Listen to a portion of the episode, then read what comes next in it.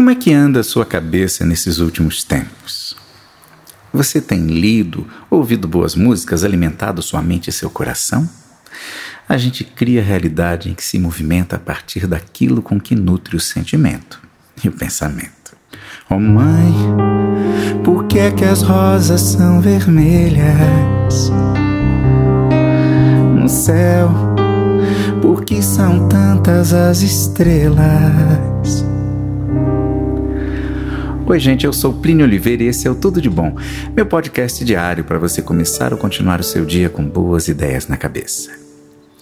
O que é isso? perguntou a menininha, quatro anos talvez, para a mãe num banco de rodoviária, apontando algum objeto.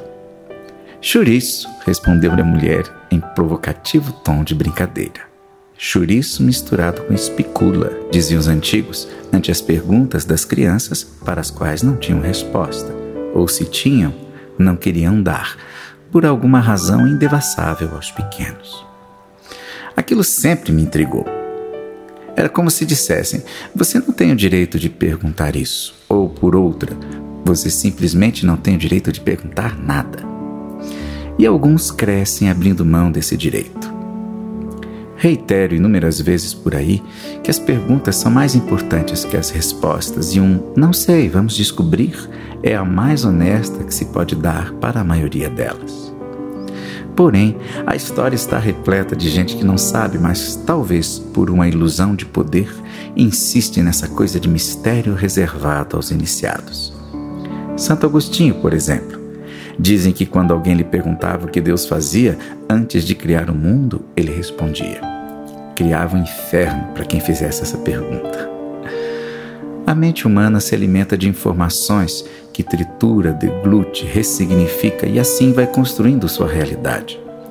Nós nunca lidamos com a verdadeira realidade, mas apenas e tão somente com a que construímos a partir de nossos sentidos, experiências e aprendizados.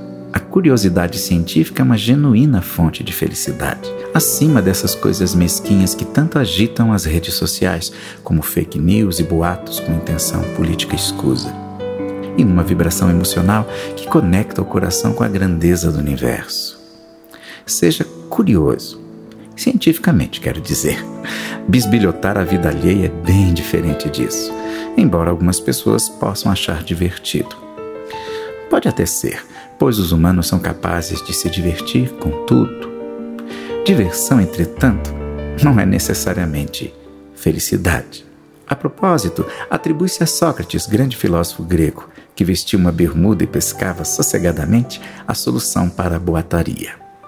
Um discípulo lhe chega esbaforido: Mestre, o senhor não imagina o que estão falando a seu respeito. E o que dizem é bom?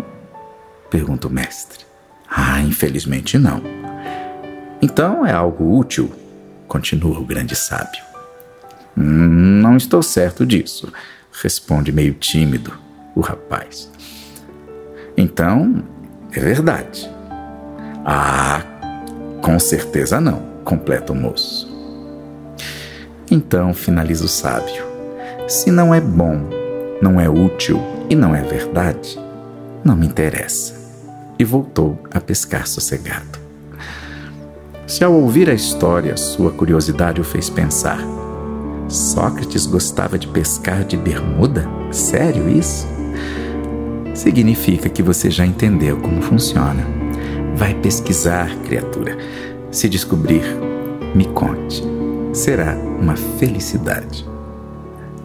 A canção que eu cantei no começo e da qual você ouvirá mais um trecho no final se chama Por que é que as rosas são vermelhas? E você pode ouvir integralmente na sua plataforma de streaming predileta. É só procurar. O texto faz parte de meu e-book A Felicidade das Pequenas Coisas, que reúne 15 histórias e reflexões como as que tenho trazido para você aqui. No meu site www.plinioliveira.com.br tem as instruções de como adquiri-lo. Aproveite e se inscreva em minhas redes sociais. Basta digitar Plínio Oliveira no Google. A gente se encontra. Por hoje é só. Tudo de bom para você e até a próxima. Mãe, por que é que as rosas são vermelhas? No céu, por que são tantas as estrelas? Oh mãe, por que é que as nuvens são tão brancas? Por que é que ainda sou criança? Por que você nunca descansa? Por que é que eu tenho que dormir agora? Por que é que já passou da hora? Por que é que a gente às vezes chora?